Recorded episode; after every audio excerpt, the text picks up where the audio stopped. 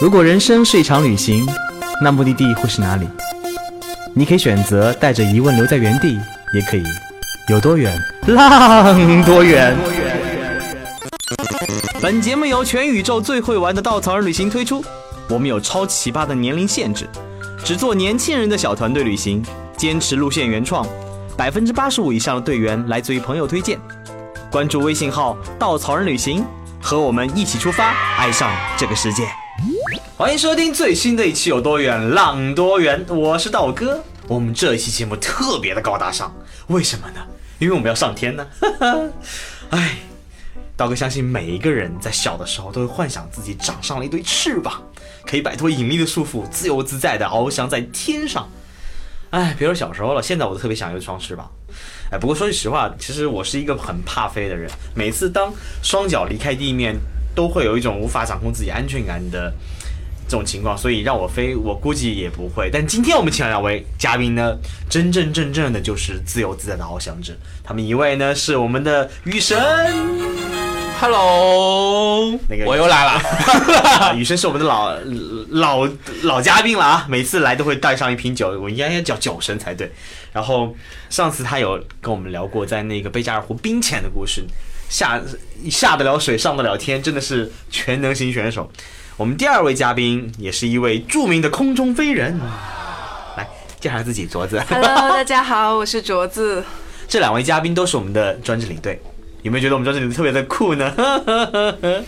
哎，所以两位为什么会想着要去尝试这种上天？哦，不对，漏了一个很重要的事情。镯子呢，拥有国内和国际两个滑翔伞的证儿，还是中国滑翔伞的 C 级运动员，这可是国内单人飞行员里面能考到的最高级别了。雨神呢，当然雨神他什么都尝试嘛，所以他应该体验过好几次滑翔伞，现在迷上了风筝冲浪。我从来不敢碰的项目都是这些，我连海盗船都不敢坐。去迪士尼玩那个创，我都要在下面帮他们拿包。哎，真是这期节目特别不适合我来聊，真是为什么让我来啊？好那那那就让那个镯子先开始吧。开始，我们休息一会儿。我都不敢聊了，你知道吗？他一开始跟我说让我聊那个滑翔伞，然后一跟我说镯子要来，然后我说这是个教练啊，然后我就说啊，损了，但听说你我就默默在边上待着吧。但镯子说他是你，你是他前辈哎。因为我学的比较早，但是我学完之后就就在那儿歇着，我就再也没有就更进一步了。我只是考了最晋级的 A 证，然后我连 B 证都没考。所以你是属于那种什么都要试一试，什么不同的 type 都要尝试一下，对对对，吧？我每年就让自己 get 一个新技能嘛，哦，喜新厌旧，嗯，镯子应该就属于不要让我女朋友看到这句话。没关系，我会发链接给她的。所以镯子应该属于专一的特别，然后喜欢东西就要深度挖掘，对吧？对，所以考出了 C 证。嗯嗯，你们两个怎么迷上飞行的，或者怎么开始飞行的呢？其实我第一次体验滑翔伞的时候，这个算是比较早了，是在二零一三年的时候。当时我是骑自行车从走川藏公路，还有就是川藏中尼公路，是从成都骑到了。拉萨，然后又到珠峰大本营，然后又到了尼泊尔。但是到了尼泊尔之后呢，然后就骑自行车出行就不是很方便，因为那边路比较烂嘛。然后就选择了去尼泊尔一些比较有名的地方去旅游一下。然后当时就去了博卡拉这个地方。当时呢，其实。呃，我当时是大学刚毕业，当时滑翔伞的价格是六百多块钱，对于我来说还是一笔比较巨款了。但是当时咬咬牙也是玩了这个项目，但是第一次的体验感并不是特别好，也许是当时骑了一路的自行车晒得太没有人样了，然后那个教练带了我十分钟就把我给放下去了，而且他十分钟是做各种动作把我给。转下去的，然后我下去之后呢，就开始扶树，然后就找了一棵树，然后就开始吐，然后这件事情呢就给搁置了。到了之后是在二零一五年，我在英国留学的时候，然后利用假期去土耳其旅行的时候，又看到了滑翔伞这项运动。当时我闺蜜她没有体验过，然后她就特别想玩，她非要叫我一块陪她玩。但是我当时觉得啊，我已经飞过一次了，而且这东西不怎么好玩，然后就其实兴趣不是很大。但是她非要让我陪她嘛，然后我也只能就是说再陪她玩一次。但是这一次呢，就是因为土耳其的这个场地比较得天独厚，它是那个落差有两千米的一个山。后所以它的飞行时间是非常长的，它可以飞行时间到四十五分钟左右。所以在空中呢，和教练尬聊了一会之后呢，气氛就变得更加的尴尬了，然后也不知道干什么。我能想象那个画面，两个人吊在一起，然后亲密接触着，蓝天白云下好浪漫，发现无法聊天，就只能被他抱着。对，然后我发现，我觉得我说了二十个 beautiful，然后我除了说 beautiful，我不知道说什么。一一般教练会问你说你感觉怎么样，然后 beautiful beautiful beautiful，然后我就吐了。然后那个教练看我实在太无聊了，而且我那会儿都不知道手往哪里放了。然后那教练就说：“要不你来飞吧。”当时那个滑翔伞它是有两根刹车的，它两根刹车绳其实就是它的操作操纵绳。当时他就把那两根操纵绳给我，然后他刚给我的时候还是手把手抓着我的手，因为我他怕我做出什么危险的动作来。然后后来他觉得我状态还好，然后他就完全撒手让我去控制、去驾驭这个滑翔伞。当时我自己是飞了大概有十几分钟左右，然后那种时候的感觉就像是我在带教练飞，所以一下子就迷上了这种自己操控，然后在空中这样自由飞行的感觉。所以是那一瞬间，当你自己能掌控一切的时候，你感觉那种自由自在的翱翔，让你迷上了飞行的感觉。对，是真的感觉我在飞，不是被别人在带着飞的感觉。哇，听上去特别的，我觉得我怎么都无法克服那个 在空中有一种自由落体的感觉。我一想到那感觉就啊，害怕。不会有自由落体不会啊，不会啊，真的不会有吗不会，不会，不是。听说每次飞滑翔伞，教练会问你要不要来点刺激的？啊，那是可以来点 刺激的。教会有练会体感觉看你人的整个的感觉会怎么样？其实是这样子的，教练看你越害怕，他就是越想抡你，然后就听你叫的越惨，他就越刺激，然后就贱哦抡你也惨。但是如果你不叫，他觉得你越淡定，他就越更想抡你。然啊，后，那不是还是要抡你吗？所以怎样都是会被抡的。好吧只。是抡你和更想抡你的区别。哎，所以雨神呢？你是如何去尝试滑翔伞这个运动的？我是在零八年、零九年的时候，我那时候去那个尼泊尔嘛，然后尼泊尔那个博卡拉是很著名的滑玩滑翔伞的地方。然后我那时候，因为我跟你一样，我是恐高，我以为我不恐高，我一点都不恐高，我就是恐飞。我一坐飞机开始手手冒汗。没有，我以为就是说你刚冲出去那一下，你会有那个失重的感觉。啊，但是我没完全没有想到是说你冲出去就真的就是慢慢慢慢滑出去的，完全没有任何失重的感觉。然后呢，我那个教练就跟那个镯子说的，就是说他也让我去控伞，嗯，然后呢，我就特别喜欢那种自己控制自己在天空翱翔的感觉。控制欲强的男人，对，然后呃，我就后来回来之后呢，我就想当年那个上海还有一个滑翔伞俱乐部，现在那个滑翔伞俱乐部都已经死掉了，然后我就去那个就报名了，然后我就去学了一下，然后就想着是能不能自己飞一下，然后呢就可以自己控制自己在天上去滑翔，然后去做一些动作，然后。就感觉很爽吧，因为你会觉得是说我自己可以控制我自己在天空中的路线。你大多数人，你只能是说我顶多开个车吧，对吧？我都不能突出那个公路，但是你在天上那个整个感觉是不一样的，整个茫茫大地是在你脚下的。虽然说我只考了 A 证了。这个是教练 A 证，前面在录音之前我还跟他说 A 证我只能飞一百米，哎，我突然想到了，C 证你是可以带人对吧？呃，我我我 C 证是叫国国内的那个中高级飞行员，然后我现在还不能带人，带人是单独的一个证，叫做国内双人伞飞行员，然后是我明年要考的一个证。啊，那没关系，嗯明年考好以后，请带我飞吧。但是其实我现在这个阶段是可以带人的，因为国内就是说拿到这个证的人很少，但是他作为一个，因为我们是拿这个证之前是就必须要求你有这个经验再去考这个证，所以是在拿证之前呢，你就会要累积很多的双人伞飞行的经验，你到一定程度了之后，你再去参加考核。其实双人伞证它不是一个培训班，它是一个考核班。哦，明白了。所以我想到被一个五大三粗男人在空中吊舞四四五十分钟，被他整的过程那么尬聊，我还不如让一个嗯 美女带着飞，你这感觉还是可以的。我是说不定还能克服一下恐飞的这个呃症状呢。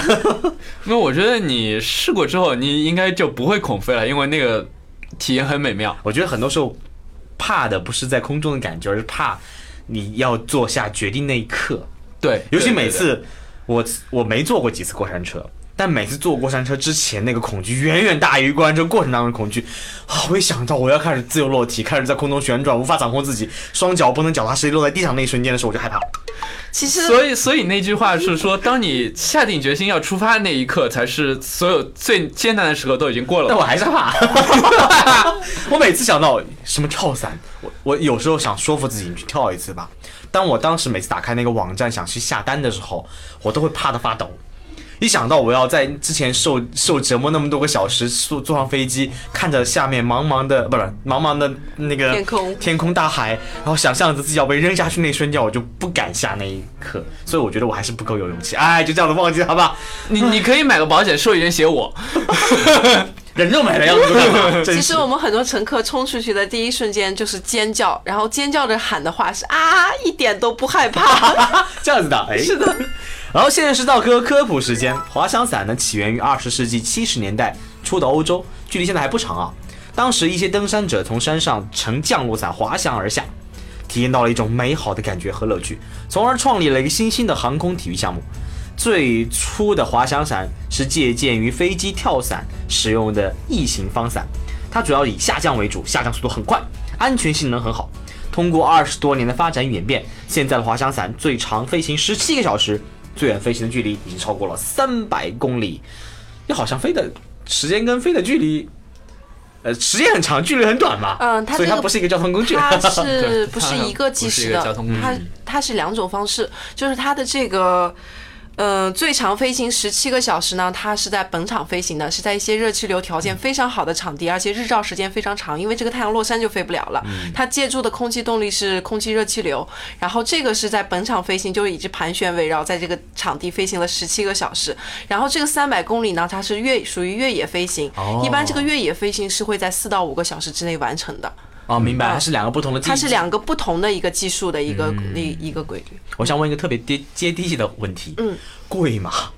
啊，还是挺贵的。是是装备贵还是学习的费用贵？嗯，其实这个体有时候就是我们一般普通人，我们也会去体验滑翔伞。体验滑翔伞的价格呢，它其实也贵；学习滑翔伞也贵，装备也贵。但是它算下来之后呢，它是一个等价回报的，因为我们的装备很贵，一套装备大概是三到五万，然后一个教练等到学成教练，他的投入呢也会是在十万左右。所以装备加上教练的一个投入，这样子它的折合到每一个乘客身上的一个单独体验呢，它也是一个根据不同的一个地区，然后会有不同的价格的一个这样的范围。突然又多了一个说服自己不要去学的理由了。但是还好了，还没有过两，没有过六位数对吧？哈哈，嗯，女神呢？哦，我你最近不是开始玩那个风筝冲浪吗？啊，这风筝玩意儿贵吗浪其实跟那个滑翔伞呃也贵，那 个任何的户外运动都很贵，你知道吗？有个很好的户外运动不贵啊，徒步呀。啊，那个靠两条腿，那个买双好点鞋就可以了。嗯，哎，好吧，你可以穿一个很轻松的。我们在尬聊是吗？就突然这个话题转的很生硬，然后聊到钱就尬了。对，然后风筝冲浪是这两年应该是就二零零零年左右吧，然后就兴起的一个户外运动。然后呢，虽然它跟滑翔伞有点像，但是呢，它更多的是说，呃，我不知道有没有就听众他们是在比如说像三亚那种地方，就是说在快艇后面拉了一根绳子，然后去。呃，我们所谓的尾波板，或者像你看着像一个冲浪板一样的一个滑雪板一样的这样去冲浪去玩儿，但是呢，风筝冲浪其实就是说用你一个风筝，一个充气的一个风筝，然后呢去代替你那个快艇。然后呢，风筝冲浪这两年特别火，是因为它呃难学，但是易精。因为我自己会冲浪，然后呢，我自己有后来也去滑玩了风筝冲浪，然后呢，呃，玩冲浪的话，大概我一天左右我就就可以上板了。然后我玩过两次，从来没有站起来过，特别难。就呃我我觉得相对来说还是就是说冲浪是说易学难精，嗯然后风筝冲浪呢是说你上手比较难，嗯，然后呢你但是回头之后你要去做一些翻滚的动作，三百六十度去那些呃去转圈的那些动作啊什么的，它相比来说要比冲浪要简单很多。那可能就是说，你当你掌握了一些基本的动作以后，其实在复杂动作就没那么难了，是这个意思对吧？对。但你要学会基本动作就比较花时间了。你知道吗？我学风之冲浪最主要的一点原因是，是因为帅啊。你上次说你去那个贝加尔湖冰潜是因为酷啊，都是就是因为耍帅啊，就是我就喜欢讲肤浅的理由，人是在于装逼嘛。嗯，然后就是说风筝冲浪是这两年比较兴起的一个运动，然后你可以去用于那个风筝那个动力，它可以带着你去走，然后再去。呃，去一些哪怕是说，呃，波浪是望着你离我们那个风分成就是离岸风和向岸风，嗯，然后大多数情况是说你只有向岸风，因为你离岸风的话，你可能被吹到海当中去了嘛。然后呢，但是呢，有一些高手他可以用离岸风，然后再可以在海当中做很多三百六十度翻滚，甚至七百二十度，甚至很多很高级的动作。然后像极限运动，你们在那个 X Game 之类的那些，呃，那些节目里面看到的那些动作一样。然后呢，真的是很爽很帅。嗯，你说到那个风筝冲浪，我就回想起我曾经在那些海滩玩的时候，真的有些。呃，一一个一个板，然后上面一个像风筝一样的，我以为是那个伞，风一吹，然后拉着它在那个水中冲，真的帅帅呆了。哦，这个在水在陆地上，我感觉哦，对，脚踏实地，我感觉还能试一试。关键风筝冲浪可以秀身材，滑翔伞秀不了。那我还是 嗯，不不不，反正海滩躺着吧。风筝冲浪秀身材是因为你要靠所有的核心力量，对，你要靠你的核心力量腰着你的腰腰挂练身材，其实是。对，所以说你必须靠你的核心力量才能做那些动作。所以像我这种一一腰的肉的女生，就只能飞滑翔伞了。所以在空中不要忘暖吧。所以在空中可以保暖吧。是的。哎，小卓子，既然你刚刚也说飞行其实不便宜啊，是的，那你为什么愿意坚持投入去做这件事儿呢？呃，我觉得还是因为很喜欢吧，因为我们飞滑翔伞的有人就是自嘲说滑翔伞就是蓝色鸦片，它就跟你吸毒一样那种感觉。虽然我没有吸过毒啊，好像很多兴趣爱好人 都会这么讲，比如说喜欢摄影的人，哇，蓝色鸦片啊；喜欢那个什么什么攀岩的人，蓝色鸦片啊，就是让你会有一种。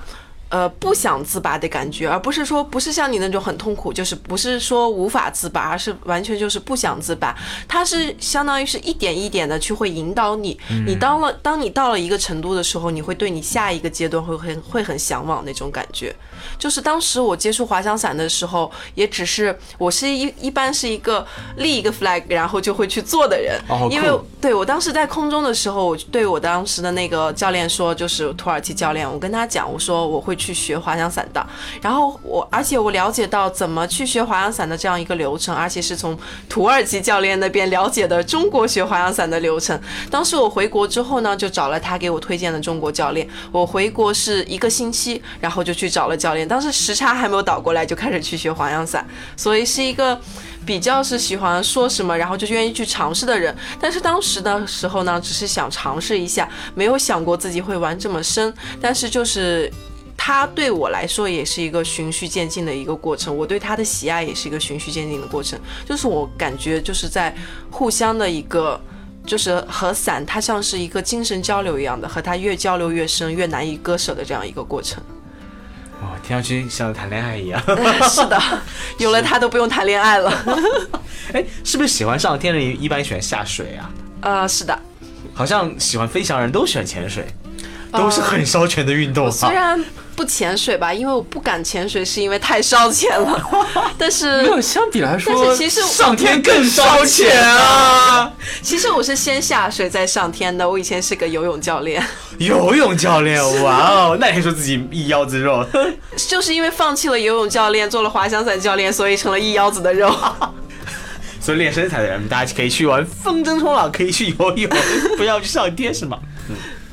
那我我感觉自己特别适合上天的 腰子肉，可以在空中保暖。那两位在飞行的时候有没有遇到一些特别好玩的事儿，比如挂树上？必须有啊！真的挂树上了？我真的挂树上了。哦，哎，雨神那个学过 A G 课程应该知道，就是他刚才也讲到了，我们可能起飞的时候是借助一个小山坡跑出去，但是跑出去了，那就是起飞了；如果没跑出去了呢，那就是上树了。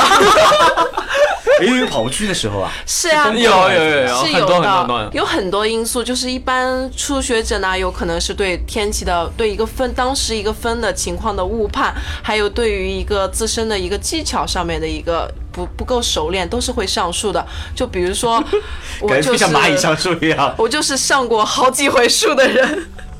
嗯，那个上树其实不像，呃，我们想象的说上树只是说你爬上树而已，你是撞上树的。是我特别想知道为什么选是飞上树选择的地方可不可以选择没有树的地方呢？那就更危险啊！哦，这样子的啊，对，其实滑就是保护你。其实，在滑翔伞运动里面，上树呢是最安全的一个小事故，它也算是一个事故，啊但是它是一个最安全，它是相当于是一个下限，因为树呢，它会给你一个减缓的一个过程，然后你坐在树上呢，它一般不会出现什么大的事故。基本上就是刮刮蹭蹭破个相什么的，然后伞破了，伞破了，然后呢 花个钱什么的。哎呀，你说的这种情况我都遇到，我的第一把伞就破了。刚刚你说一把伞好几万呢，啊、我又把它花了五千块钱补好了，花了一半的一万五补好了。千块钱才补好啊！是的，这个生意不错呀。好吧，好尬，好尬。其实我可以分享一个我有一次特别上树、特别有意思的经历，就是当时的时候呢，就起飞场有助教，就是相当于我现在的这个角色，然后他在放飞我，我当时飞出去了之后呢，他就给我的地面教练报告说镯子安全起飞。其实他说这个话的瞬间呢，我只不过是拐了个弯落树上了。当时我在树上的时候，是因为我其实已经拉刹车准备降落了，但是伞速很快，他把我给倒挂在树上了。我当时是头冲下的，然后挂在树上，因为有伞绳嘛，然后就挂在了那个树梢上。然后我当时就很艰难的拿出对讲，然后我说竹子一点都不安全，我在树上，而且我下不来。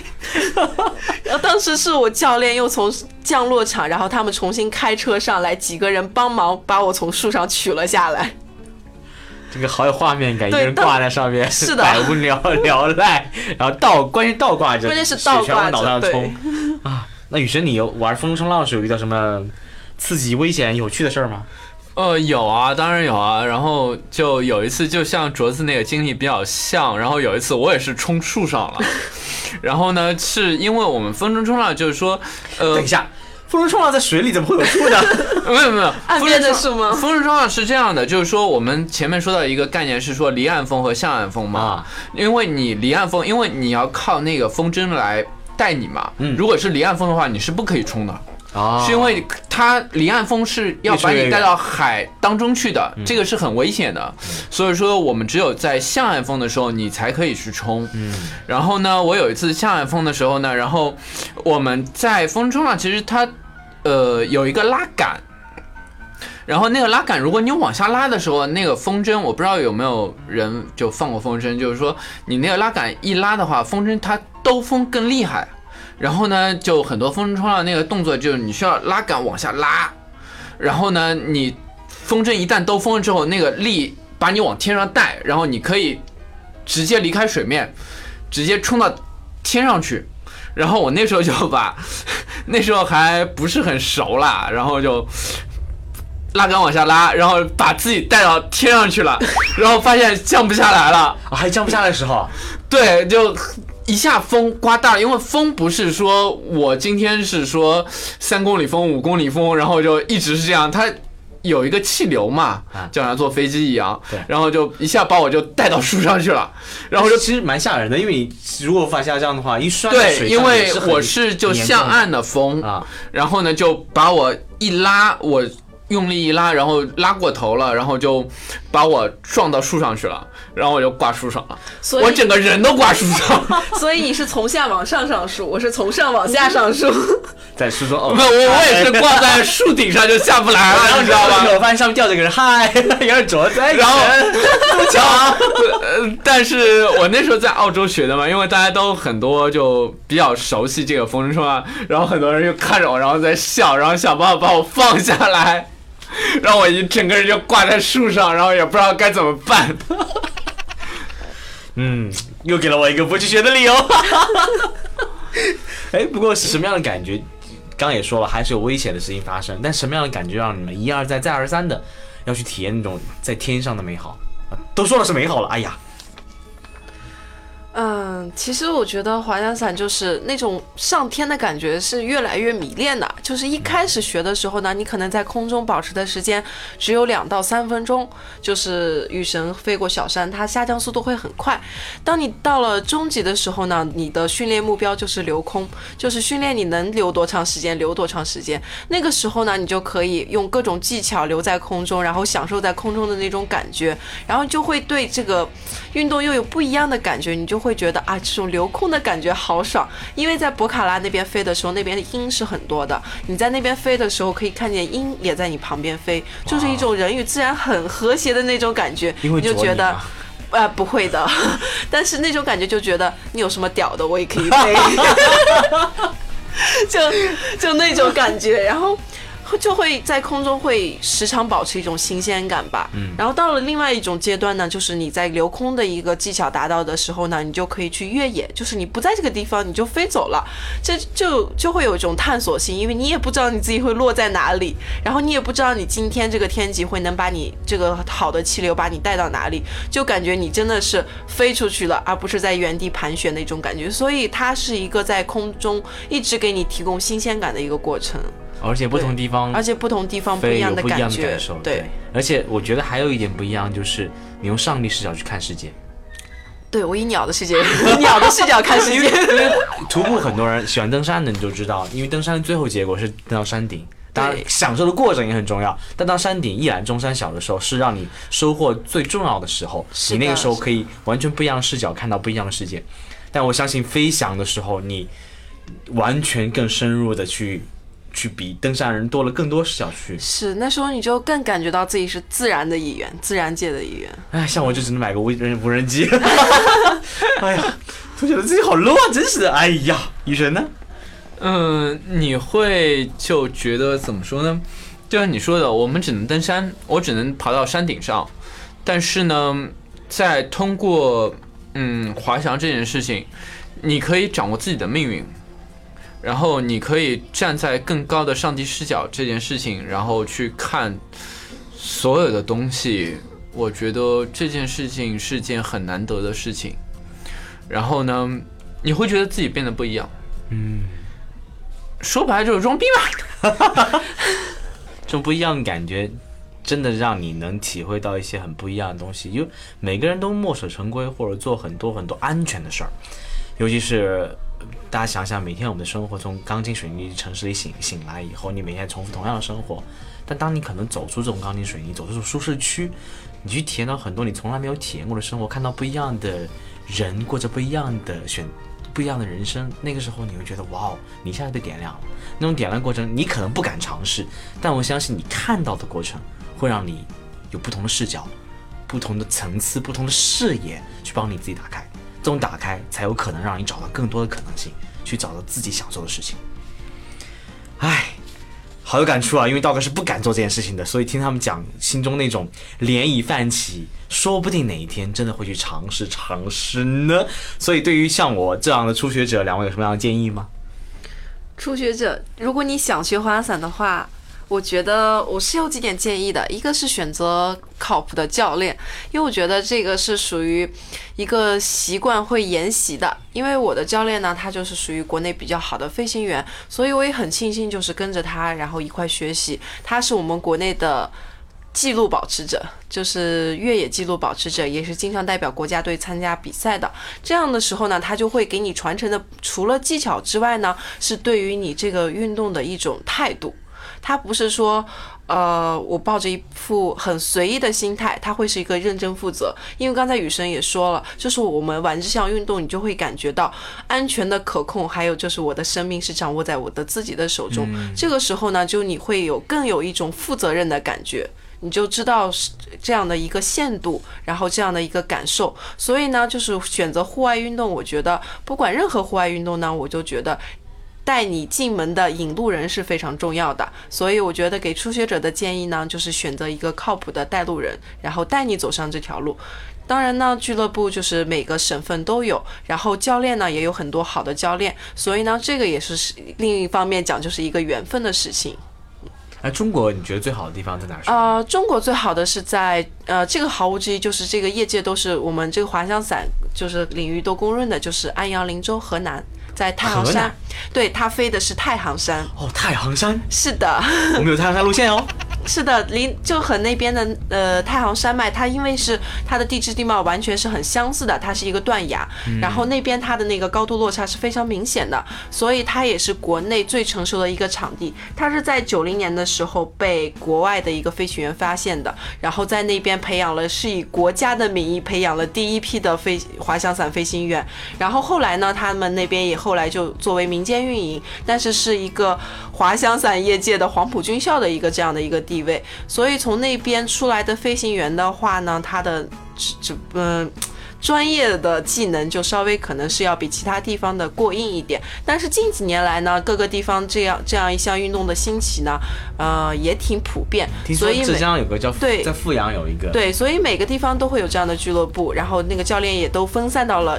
各个的地方，对富阳呢，就是在那个杭州永安山那个地方冠名的是中国滑翔伞基地，是国家国家队就是定点训练的场地是在那里，所以那个地方也是非常不错的。作为上海周边是一个比较近的一个选择。那出了中国以后，在国际上有什么推荐的地方？那国际上呢，其实有几个就宣扬三大滑翔伞圣地的地方，排在首位的就是土耳其费特希耶。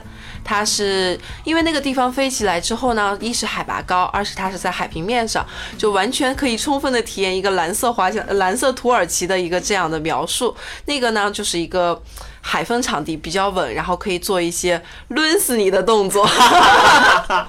然后，所以那个是一个直接从木地上擦掉。对，抡死我。是那个地方呢，是一个比较安全的一个体验特技的一个地方。然后还有一个就是我们。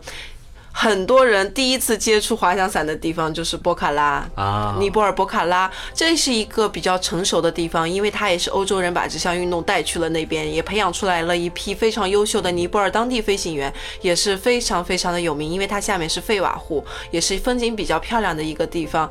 然后排名第三的呢，其实是巴厘岛，就是它这个第三就是有很多争议，有些南美的地方呢也比较有名，但是因为南美离我们比较远嘛，中国人给它的一个排名的话，就往往会。忽略掉南美的这些滑翔伞场地，但是巴厘岛呢是在印尼那边，是也是一个海风场地。它飞起来之后呢，也是以风景就是非常的美而著称的，所以这是离我们比较近的三个地方的一个排名，就是一个推荐。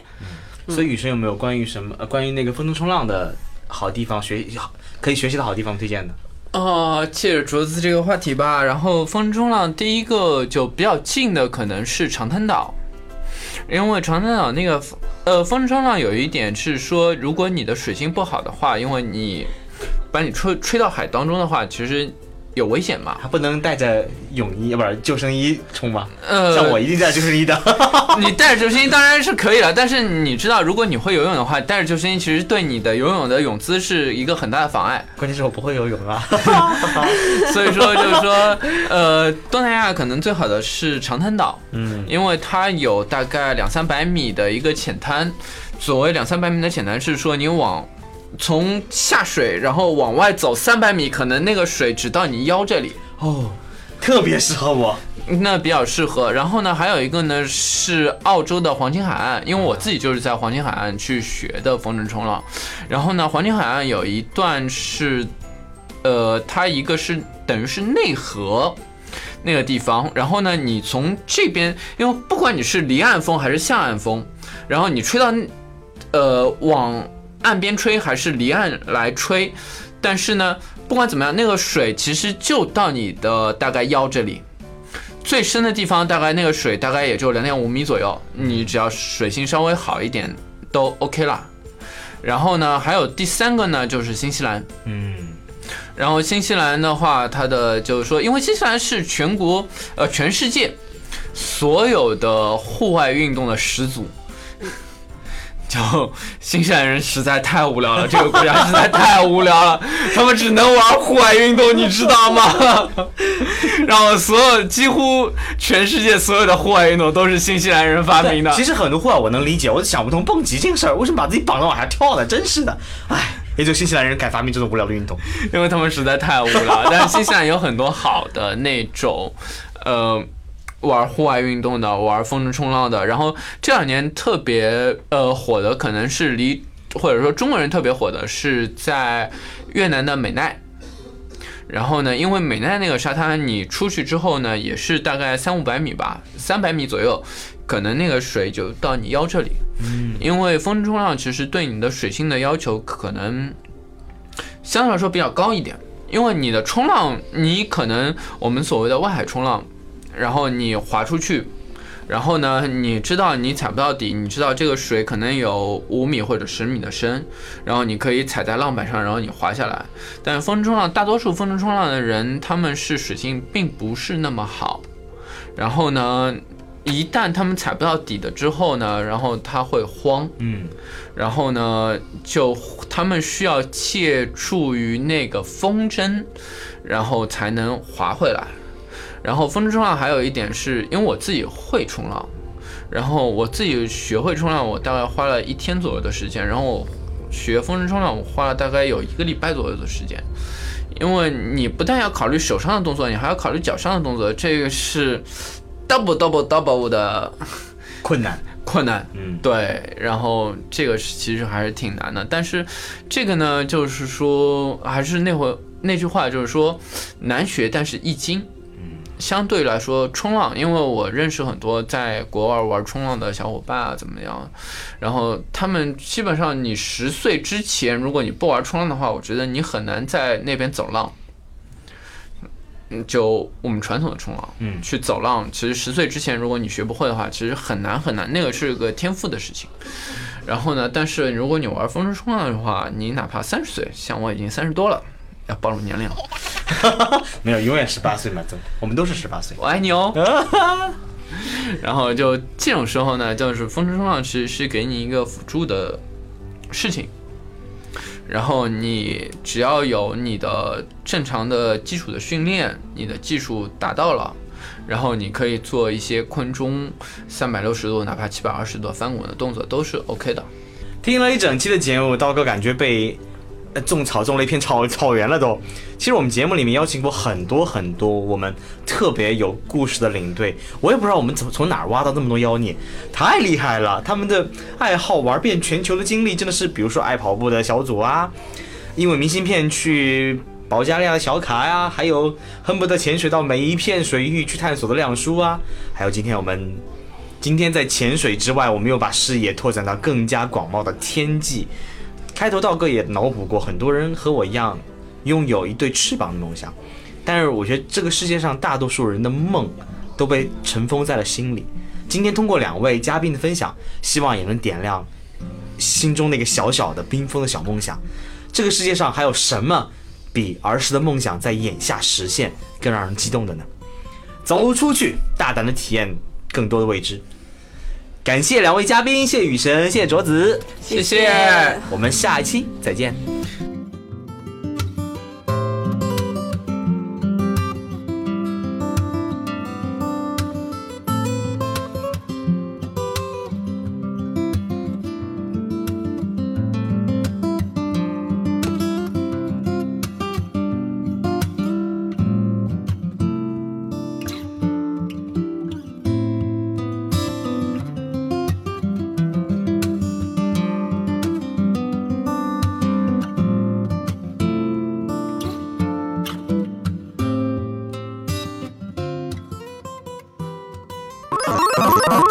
请搜索“稻草人旅行”，和我们德艺双馨、颜值出众的领队一起出发，爱上这个世界。